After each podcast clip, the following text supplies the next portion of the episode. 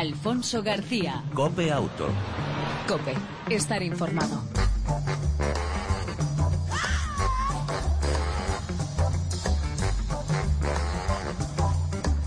Hola, ¿qué tal? ¿Cómo estás? Bienvenido una semana más a este tiempo de radio dedicado al mundo del motor, tanto en las dos como en las eh, cuatro ruedas. Aproximadamente 35 minutos dedicados al mundo del motor, con información, actualidad, opinión y entrevistas y en el control técnico, todo lujo. Nuestro copiloto de hoy, Óscar Gómez, al volante, si te parece, y en el arranque el saludo de Alfonso García.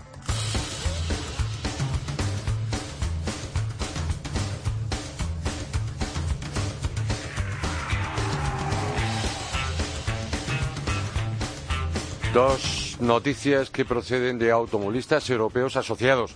Una, y muy importante, advierten que no pagar el peaje de una autopista sí está sancionado, repito, sí está sancionado ante la campaña contra el pago de los peajes que se ha extendido a través de las redes sociales. Eh, automovilistas europeos asociados quiere advertir que no pagar el peaje constituye una infracción administrativa que debe ser tramitada por tráfico como cualquier otra infracción. Y otra cuestión, llevar un detector de radar ya no implica multa segura. Eh, así lo dice un juzgado de lo contencioso administrativo de Segovia, que anula una multa impuesta a una conductora por no llevar, perdón, por llevar uno de estos dispositivos en el coche, alegando que tráfico no puede sancionar si no acredita que dicho aparato se estaba usando. Dicho contencioso administrativo de Segovia ha determinado que llevar un detector de radar en el coche ya no implica la multa segura tras anular la sanción de 200 euros y la retirada de tres puntos del carné que habían impuesto una conductora por llevar uno de estos dispositivos a bordo de su vehículo. Recordemos que la EGT anunció en 2010 su intención de prohibir estos aparatos, medida que se hizo efectiva con la entrada en vigor de la nueva ley de tráfico en 2014. Pues bien, el fallo judicial indica que no es así, afirmando que en realidad lo que es ilegal es utilizar un detector de radar pero no llevarlo en el coche.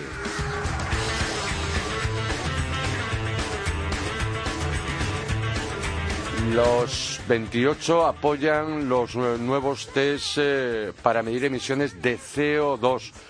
Los 28 miembros de la Unión Europea han dado el visto bueno a los nuevos test sobre emisiones de CO2 y de eh, consumo de combustible en coches y furgonetas que serán obligatorios a partir de septiembre de 2017 para todos los nuevos motores y a partir de septiembre de 2018 para todos los nuevos eh, vehículos. Los Estados miembros aprobaron este pasado martes a nivel técnico la propuesta presentada por la Comisión Europea que considera que en los controles vigentes no reflejan las condiciones actuales de conducción o las nuevas reglas o las nuevas tecnologías de los vehículos. Como veis, se dan cuenta y bastante tarde.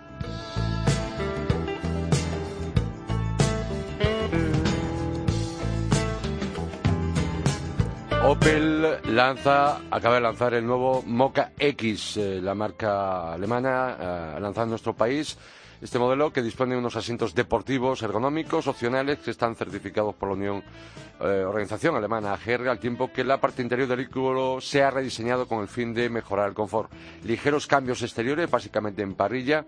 Por su parte, la, insistiendo en esa parte exterior, ahora la silueta es más ancha, frontal con más deportivo y sobre todo destaca el nuevo sistema de luces diurnas doble con tecnología LED que adopta una forma característica de ala. Otra de las novedades de este vehículo, de este nuevo Mocha X 2016, eh, que podrá contar con, por primera vez con la tecnología AFL Plus, que en tecnología LED, que mejora la visibilidad sin deslumbrar a otros conductores, incrementando el nivel de seguridad.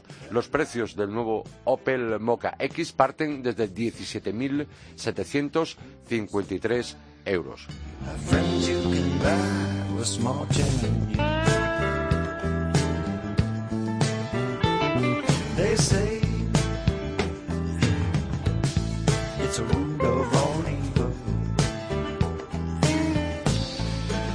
Y más novedades. Es, eh, Skoda, que incorpora al Octavia nuevos motores eh, de gasolina, se lo ha anunciado la marca. El motor TSI compacto y el Dynamic Chassis Control con lo que el modelo se dota de soluciones aún más dinámicas y eficientes. En concreto, la gama queda completada con un nuevo motor de gasolina de tres cilindros de alta tecnología mientras que el sistema DCC adaptativo se añade como opción para las versiones a partir de 150 caballos. También a partir de ahora la gama gasolina y diésel llega eh, hasta los sistemas de propulsión RS con el TSI 230 caballos y un TDI de 184, indica eh, Skoda nuestro país. En la gama TSI un propulsor tricilíndrico de gasolina turboalimentado ha sustituido la versión 1.2 de cuatro cilindros. Desde eh, su capacidad de un litro, el nuevo TSI genera 115 caballos y ofrece realmente un par mayor entre 2.000 y 3.500 vueltas. Y por último, una noticia de las dos ruedas. SIM pone a la venta en España el nuevo Symphony ST200 y CBS. La firma de Scooter, mm, que distribuye en España Motos eh, Bordeaux, ha iniciado esa comercialización, comercialización en nuestro país de su nuevo Symphony. Este modelo incorpora una motorización de 12 caballos, al tiempo que dispone de llantas de 16 eh, pulgadas y de un sistema de frenada combinada CBS que mejora la eficacia en, eh, las detenciones, ya que cuando se actúa sobre el freno trasero se transfiere un porcentaje del esfuerzo de la frenada a la rueda delantera. Entre otros elementos más eh, destacados de este vehículo se encuentran el suelo plano, las estriberas traseras abatibles, el cierre centralizado y el espacio para guardar bajo el asiento un casco integral. También dispone de instrumentación eh, analógica y el digital dual LCD o de ganchos eh, porta bolsas. Su precio a partir de 2.699 euros. Y hasta aquí las noticias más destacadas. Entramos en materia, entramos con nuestra primera entrevista en esta edición de Cope Auto de esta semana para hablar de algo que te interesa, del futuro energético y en particular del hidrógeno.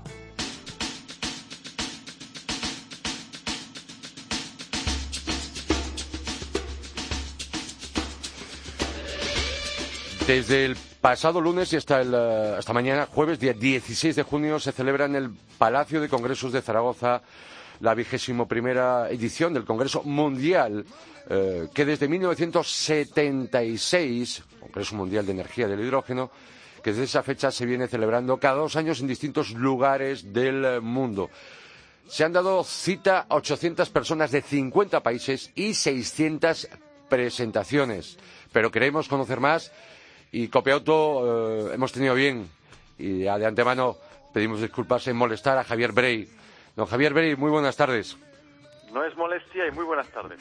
Don Javier Brey es presidente de la Asociación Española de Hidrógeno y director del Congreso Mundial de la Energía del Hidrógeno que se está celebrando en el recinto ferial de la capital Maña. Eh, Javier, don Javier, ¿Cuál es la situación mundial en cuanto al uso y desarrollo del hidrógeno y la pila de combustible? Bueno, la utilización del hidrógeno como un combustible y la utilización de la pila de combustible para producir electricidad a partir de hidrógeno se conocen desde hace mucho. Se conocen desde los años 60 eh, que ya se empezaron a utilizar, aunque se descubrieron antes, pero en los años 60 se empezaron a utilizar.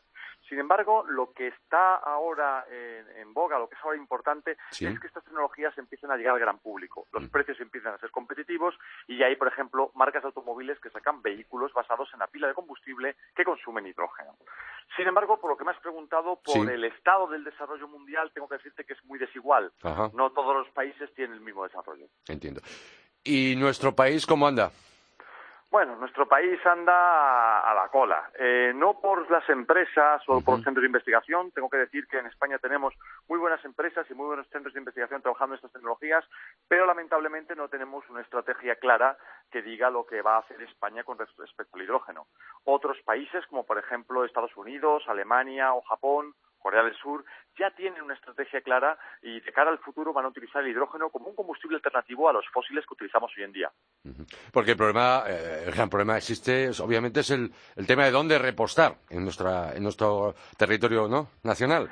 Hombre, un poco es primero que fue el huevo o la gallina. No hay dónde repostar porque no hay vehículos, pero desde luego los fabricantes de vehículos que ya los comercializan, como por ejemplo Toyota, Hyundai o Honda, no van a venir a España a venderlos si no disponemos de una infraestructura mínima. Eh, modelos que además en su momento, incluso también el Opel Ampera en su momento se presentó y se puso aquí a la venta en nuestro país. Y bueno, el problema del, repostaje. ¿Cuál es la clave para el desarrollo de las tecnologías de hidrógeno y, la, y las pilas de combustible? Que haya una estrategia, que se quiera que se quiera contar con este combustible para el futuro dentro del mix energético de un país. Alemania lo tiene muy claro, no quiere importar más gas natural, no quiere pagar una factura al exterior ni depender de terceros países. Por ello, aboga por producir su propio hidrógeno localmente con fuente de energía renovable y utilizarlo para su transporte y para su industria. En cualquier caso, es necesaria una, lo decíais, o se decía en alguna de las ponencias durante este Congreso Mundial de Hidrógeno, eh, de la energía del hidrógeno, que una de las ideas es la cooperación público-privada, obviamente. Evidentemente, en muchos países es el sistema por el que han optado para romper este círculo vicioso. Eh, California, por ejemplo, o, Japón, de una u otra manera hay una cooperación entre los centros de investigación, entre el gobierno, los gobiernos regionales o los gobiernos nacionales y las empresas para sacar esto adelante. Pero no nos equivoquemos, aquí no se está pidiendo dinero, no hay que subvencionar nada. Lo que hay que hacer es tener una estrategia clara para que las empresas sepan dónde invertir. Además, es sorprendente que incluso el plan Movea eh, contempla ayudas para vehículos movidos o alimentados por, por, por pila de combustible. Eh, no, no, no, no la contempla. ¿No lo contempla? El Real Decreto, la, nota de prensa que sacaron sí lo decía, eh, pero fueron muy confusos el gobierno con esto y, sin embargo, el Real Decreto eh, cambió de la noche a la mañana y en último momento retiraron la ayuda del vehículo de hidrógeno. Pues gracias, don Javier, porque me ha sacado de una duda o de un error. no, no, no, efectivamente, pero es un error comprensible porque la nota de prensa con la que el gobierno acompañaba ese Real Decreto decía que sí, porque inexplicablemente cambiaron el Real Decreto el momento antes de la firma. Hablamos de países avanzados al respecto. Los países del norte de Europa eh, del, continente europeo están bastante avanzados al respecto, ¿no? Centro Europa para arriba. Por supuesto, por supuesto, lo tienen clarísimo. Lo tienen clarísimo porque estamos hablando de un combustible que es sostenible de tres maneras. Es sostenible porque no produce dióxido de carbono al arder o al ser utilizado una pila de combustible. El hidrógeno solo produce vapor de agua.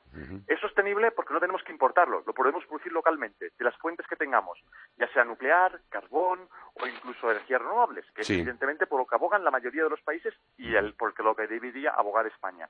Y es sostenible por un tercer motivo. Es sostenible porque no hay una dependencia del exterior. Tú produces tu combustible localmente, lo cual un dinero que hoy en día estamos quemando, 30.000 millones es el presupuesto de España eh, para petróleo en el año 2016, pues es un presupuesto que evidentemente vas a invertir en desarrollar un combustible local y en producir un combustible local. Tengo entendido que Aragón coordinará, y otra de las cuestiones que han salido a partir de este Congreso Mundial que se está celebrando, que usted dirige en Zaragoza, Aragón coordinará un corredor de estaciones de repostaje, ¿no? Exactamente. En España ahora mismo tenemos cinco estaciones de servicio, una sexta se está construyendo en Puerto Llano. Ahora lo que ha conseguido la Fundación de Hidrógeno de Aragón es coordinar un proyecto y lanzar un proyecto en el cual se va a construir un corredor con Francia. Pero, insisto, lo, bonito sería poder aunar todo esto dentro de una estrategia que dijese, pues no sé, ¿dónde tenemos que poner España las estaciones de servicio? ¿O en qué orden? ¿O de qué manera? Las que tenemos hasta ahora son iniciativas como esta, iniciativas público-privadas, las cuales un consorcio tira de ella, pero sin estar todos agrupados dentro de una gran estrategia, que es lo que sucede en otros países. De que ese corredor que uniría España, Francia, Andorra con Centro Europa, bueno. Mm, Efectivamente, se, queda en eso, en un corredor que si no somos capaces de desarrollarlo en España mm, en el marco de otros proyectos, y bueno, ¿cómo vamos a unir con Galicia? ¿Cómo vamos a unir con Portugal? ¿Cómo vamos a unir con el sur de España? ¿Cuántas estaciones de servicios hacen falta? ¿Qué normativa vamos a seguir en ellas? Ese tipo de, ese tipo de estrategia que nos falta. Don Javier Mirey, eh, yo sé que es complicado y difícil hacer algunos de los titulares porque ha habido personajes eh, directivos de marcas presentes en, este, eh, en esta vigésima edición del Congreso Mundial de la Energía del Hidrógeno. ¿Alguna pincelada, algún titular que podríamos desgranar de lo que sea eh, bueno, se ha eh, eh, comentado, se ha dicho, se ha expuesto durante estos días. Lo que más, yo lo podría resumir en una sola frase que, realmente me ha gustado, y es mi hijo va a conducir un vehículo de hidrógeno. Bien. Esa es la frase. Luego veremos, eh, tenemos en, nuestro, en nuestra mano cómo, quién lo, qué país lo va a fabricar, qué marca, dónde va a repostar, quién va a desarrollar todo esto, si nuestro país va a ocupar una, un, eh, un, puesto adelantado en los países que fabriquen estos vehículos o no, qué hacemos con toda la industria automovilística, en este caso que tenemos ahora mismo en nuestro país. Pero lo que está claro es que eso va a llegar, que ya es una realidad, que los vehículos ya se están vendiendo, que las estaciones de servicio se cuentan por centenares. Mi hijo va a conducir un coche de hidrógeno. ¿Perdón? Sí, sí, sí. Eso, ¿Esa frase quién la ha esgrimido? esa frase, es una, esa frase no, no ha sido en, público, esa frase ha sido en, una conversación privada que hemos tenido con otros políticos de otros países, gente que está elaborando la estrategia del norte de Europa, y es una de las frases que más me ha gustado, porque realmente en, otros países están apostando, lo tienen claro, el vehículo, el vehículo como lo conocemos hoy en día está muerto. Entonces, el futuro eh, de ese hijo, ¿con qué edad? vale, esa es una buena pregunta. Eh, depende, evidentemente, pero eh, el vehículo de hidrógeno va a ser algo absolutamente común dentro de 15 años. Y 15 años y 15 años no es tanto, ¿eh? eh todos nos acordamos del efecto 2000. Ajá, perfecto. Don Javier Rey, no le quiero robar más tiempo porque sé que está al frente de esa dirección del Congreso Mundial, repito, de la energía del hidrógeno. Gracias, muchas gracias por atender la llamada de Copiauto y que termine. Y estoy convencido que con mucho éxito y con la gran satisfacción de ese gran número de personas que están presentes todavía hasta mañana jueves, ¿no? Hasta mañana jueves estamos aquí con vehículos de hidrógeno que se pueden conducir, estaciones de servicio que se pueden utilizar y 800 personas debatiendo cómo va a ser el futuro del hidrógeno. Pues enhorabuena por la organización y por la iniciativa. Muchas gracias a vosotros. Un saludo. Alfonso García. Cope Auto. Cope. Estar informado.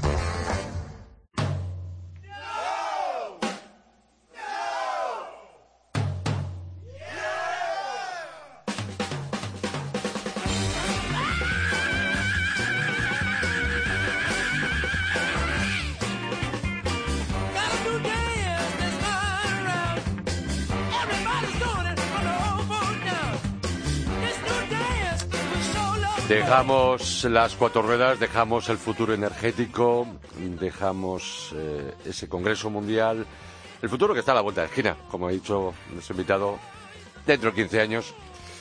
Nuestros hijos conducirán un coche de hidrógeno. Digo, cambiamos, dejamos las cuatro ruedas, nos vamos a las dos, entramos en Copemoto, eh, abrimos capítulo de dos ruedas y si tienes una Vespa clásica, esto te interesa un sistema que corrige las deficiencias de frenado de las Vespas de los años 60 y 70. Pero queremos saber más. Don Salvador París, gerente de Impertec, Ingeniería y Proyecto. Buenas tardes, bienvenido a Cope, Cope Auto, Cope Moto. Hola, buenas tardes, ¿qué tal? Bien, vosotros. Bien, ¿qué tal, eh, mm, eh, ¿qué tal va todo? Mucho trabajo, me imagino, ¿no? Sí, ahora incluso las motos ahora en verano, pues eh, ya sabes que la gente se anima a sacarlas y más en la zona en la zona nuestra donde está la oficina en Valencia, pues eh, hay bastante movimiento, sí, ahora es cuando se empieza a animar en el mercado de motos, sí, sí. Entiendo. Salvador, hace no mucho eh, celebramos los 70 años de la Vespa que nació de Piaggio allá por 1946. ¿Es verdad que, que las homologaciones de la Vespa clásica se han disparado? Sí, sí, sí. Eh, además, eh, parece que un poquito se, está poniendo de moda otra vez el vintage, el revival o como se quiera llamar. Y eh, aparte de que son motos muy agradecidas, tienen poco consumo, bajo mantenimiento y la verdad es que, que, son bonitas, por lo menos las clásicas, bien restauradas, pues oye, da gusto verlas pasar. ¿Sabéis, el, tenéis datos del número que pueda haber en, en, nuestro, en nuestro país? No, la verdad es que eso es difícil, porque hay sí, porque hay muchas que están en procesos de restauración, procesos de homologación, que aquí en Impertec pues nos llegan nos llegan a más de una, más de dos y, más de unas cuantas. Y la verdad es que eh, sí que sí que es cierto que que un poco se puede pegar un vistazo a los clubs de Vespa clásica que hay por España, que hay muchos, y más o menos uno se puede hacer una idea de, lo que se está empezando a mover ya en estos temas, todo lo relacionado con ello también, porque hacen concentraciones y demás. Lo digo porque yo también soy propietario de una. Eh, hay una de las cuestiones por lo cual os llamamos a Impertec y en concreto a ti, Salvador, porque vuestro sistema permite corregir las deficiencias de frenado de las Vespas de los años 60 y 70, ¿no? Sí, efectivamente. Es que eh, en Impertec detectamos que, que un poco los clientes y usuarios de Vespa, amigos, nos hacían consultas eh, eh, con una cierta frecuencia y nos pedían que viéramos a ver la manera de homologar o legalizar esa reforma que ya, ya viene siendo habitual en, en determinados tipos de Vespa clásica, cuando realmente lo que hacían era montar o sea, sustituir el sistema de frenado tradicional clásico que tiene bastantes deficiencias, eh, salta mucho la rueda, tiene poca eficiencia de frenado, por el sistema que montaban o montan las últimas Vespas, eh, se puede ver muy claro los, los eh, carteros de correos con las eh, famosas PX de, todavía con cambio de marchas manual, donde iban freno de disco, que esto es de, la casa Vespa. Entonces lo que hicimos fue pues idear un sistema de homologación legalización que aprovechábamos esto para abaratar el coste y mejorar el coste de la legalización y mejorar la eficiencia en las motos sin hacer demasiados cambios y modificaciones al respecto. Entonces estuvimos ahí un poco pensando a ver de qué manera y al final parece que lo hemos conseguido y se, está teniendo bastante aceptación, la verdad. Y ganamos, obviamente, como decía Salvador, seguridad, eh, papeleo y precio. Exactamente, porque claro, la homologación o legalización habitual o tradicional es bastante costoso y bastante farragoso en el, en el aspecto legal y demás, que también las hacemos porque en otro tipo de, de motocicletas aparte de vehículos eh, de coches y demás también, pero en motocicletas sobre todo eh, es bastante trabajoso y, y, y, digamos que el coste es bastante más alto que el que estamos consiguiendo con este sistema. Eh, podríamos hablar en, dinerillo, en, euros. ¿Cuánto nos podríamos ahorrar, más o menos? Alguno se lo estará preguntando. Pues eh, estamos, eh, estamos, estamos ahorrando en torno al 50%, 40%, dependiendo del tipo de reforma. Lo que ocurre es que habitualmente los clientes que vienen a Impertec que tienen Vespa clásica o moto clásica, además aprovechan para legalizar alguna que otra reforma más que hayan hecho en su moto, pues desde carrocería o eliminación de asientos o plazas del asiento o modificación de luces. Pero vamos, lo que hacemos es un poco adaptarnos a los tiempos que corren y hacerles pues un precio competitivo porque entendemos que la gente que, que ya se ha gastado un dinero en reformar su moto, pues hombre, tampoco vamos a hacerles, intentamos que se ahorren pues el, máximo dinero posible dentro de el margen pues que tiene que tiene este tipo de, de legalidad. Ah. Por último, Salvador Baris, repito, gerente de Impertec, eh, Ingeniería y Proyectos. Ahora que están tan de moda, como bien comentabas, por ejemplo, el caso de la Vespa, eh, pero en general actualizar eh, vehículos, restaurar vehículos históricos, vehículos de dos, cuatro ruedas, todoterrenos, ¿podrías darnos algún que otro consejo al pues respecto? sí, hombre. antes que nada, para la gente que, porque claro, antes de, hay gente que que se quiere iniciar un poco en el mundo del, del vehículo clásico, que es muy bonito, que es muy vistoso y que además hay muchos clubs donde te tratan muy bien, hay concentraciones y demás, hombre, pues los suyos empiezan adquiriendo un vehículo. Y sí que aconsejaríamos sobre todo que antes de adquirir un vehículo, primero que sepan qué clase de vehículo quieren en concreto, lo más aproximado posible, y que miren antes la documentación del vehículo en qué estado está. Porque hay gente que, que nos ha llegado aquí a Impertec para legalizar vehículos, tanto motos como coches, con toda clase de incidencia, desde vehículos que han estado confiscados, que han estado embargados, que han estado robados, que no tienen documentación, en fin, un montón de, de, vicisitudes que al final lo que hacen es complicar o incluso imposibilitar la legalización porque tienen porque tienen varias cargas o cualquier tipo de problema de este estilo. Entonces, eh, eh pidiendo antes una copia de la documentación o incluso ah, pueden consultarnos en Impertec, en la, en la web están todos nuestros datos de contacto, pues pueden preguntarnos y se evitará muchos disgustos y, incluso no poder legalizar su vehículo que tanto y por supuesto dinero. Exacto. Salvador, exacto, exacto. Ha, mencionado vuestra web, que además es un blog de motor clásico.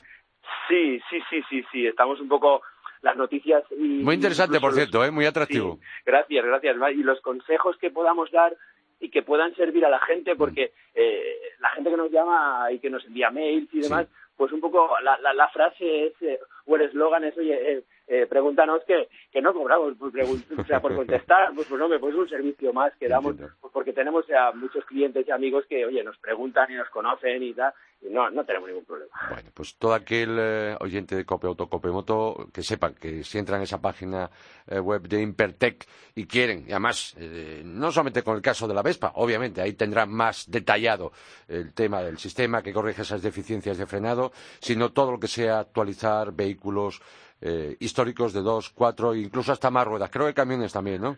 Sí, algunos que hemos hecho también, sí, sí, y algunos camiones militares y demás, sí, sí, Pues Salvador eh, París, gerente de Impertec, repito, Ingeniería y Proyectos, muchas gracias por atendernos, enhorabuena y a seguir eh, sacándonos de dudas y de problemas. A vosotros, un placer, gracias. Gracias, un saludo. Hasta luego.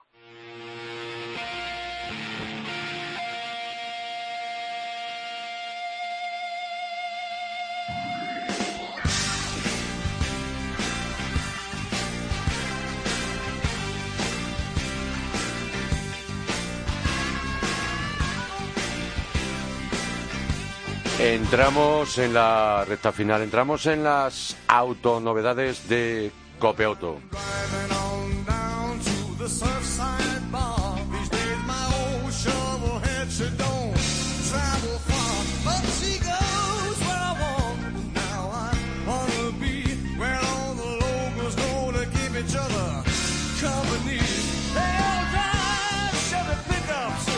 Una novedad realmente importante de ella, ya hemos hablado aquí, hemos adelantamos en su momento, como digo, el Salón del Automóvil de Ginebra, de la gran novedad de la semana, el, eh, el Seat Ateca, el primer todo camino de la marca española que llega para competir con más de 40 rivales, tarde pero con muchos atributos como para ser líder de ventas, con argumentos como por ejemplo eh, que cuenta con gran maletero. Por cierto, las medidas del Seat Ateca son casi idénticas, exactas al líder del mercado en esa categoría, en Nissan Qashqai.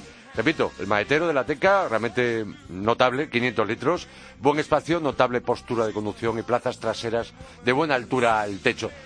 Cubo interior con aire, obviamente, de familia SEAT, mucho de, de león, con capacidad para cinco personas. El plano de carga, por cierto, del maletero es cómodo, buena altura al suelo y con amplio portón. En materia de seguridad y ayuda, pues cuenta con todo lo necesario.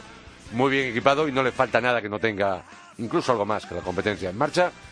El comportamiento es de lo mejorcito de su categoría, buena estabilidad, es ágil y cómodo también incluso para su uso en ciudad. Motores diésel desde el 1600 TDI de 115 caballos, 150 y 190 y en gasolina desde el tres cilindros, el nuevo motor tres cilindros del grupo Volkswagen, el 1.0 TSI con 115 caballos, el 1.4 TSI de 158, son, sería la oferta de motores de arranque. Más adelante estoy convencido que llegarán. Por supuesto, la alternativa de 4x2 o tracción a las cuatro ruedas, lo último, realmente, para que la mayoría de los caminos que se venden en nuestro país son de tracción delantera. Por otro lado, también muy atractivo su precio, los precios de tarifa, sin descuentos, sin tema de financiación de la compañía, de tarifa pura y dura, desde 23.000 euros el gasolina y desde 26.000 el diésel.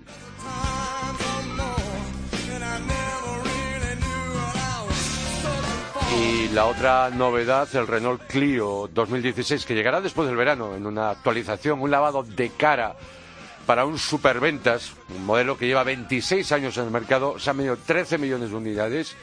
¿Y en qué cambia ese nuevo Clio? Que obviamente está muy, muy de actualidad. Mm, faros delanteros con full LED, ligeros retoques de parrilla y calandra en la parte baja, nuevos colores en tonos de rojo, gris y azul, nuevas llantas con nuevos diseños, nuevos materiales a elegir en el eh, interior. Y en cuanto a mecánicas, con la novedad del motor 1.5 DCI diésel de 110 caballos con caja manual, eh, también con el 1.2 TC de 120 eh, caballos de gasolina. La caja automática EDC, ya sabes, propia de, Renault, doble embrague de 6 velocidades, está reservada como opción para el diésel 1.5 DC de 90 caballos y el gasolina TC de 120 caballos. En acabados, la edición, eh, los que existen actualmente, más la edición limitada Paris Initiale, en, exclusiva y super, eh, equipada con todo lo que puede llevar un Renault Clio en cuanto a acabados, eh, terminaciones, ayuda a la conducción y todo tipo de información y entretenimiento. Repito, el Renault Clio 2016, del, del que ya hay imágenes, llegará para después del verano. Y tenemos que decir adiós.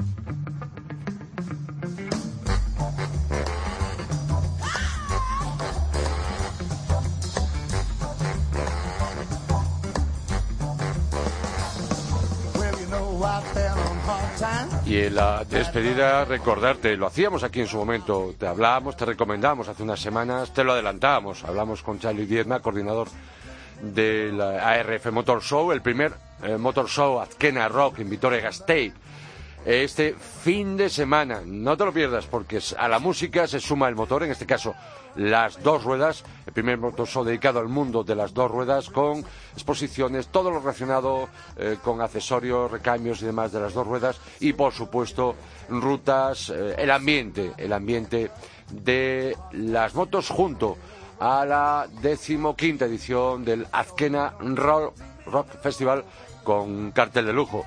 Los Who, por ejemplo, Imelda May, Descientis o Vintage Travel. Por tanto, un cartel realmente atractivo para conjugar motor, en este caso dos ruedas, y música.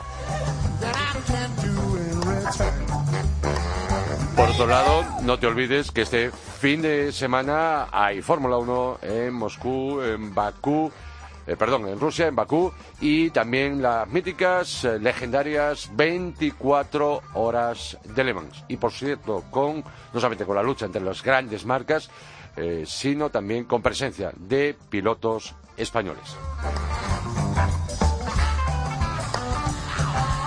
Ahí se me olvidaba que te lo dijimos la semana pasada. También este fin de semana una cita ineludible para todos aquellos que quieran disfrutar gratuitamente eh, con toda la familia, pequeños, medianos y grandes, del Renault Passion Tour en el circuito de Jarama, en la capital de España. Nada más por hoy en esta edición de Copiautos. Te esperamos en la, próxima semana. Mientras tanto, recuerda, en el control técnico, Óscar Gómez. Eh, ya sabes, te esperamos, repito, en esa edición. Y mientras tanto, disfruta de tu vehículo y de los tuyos. Chao, el saludo de Alfonso García.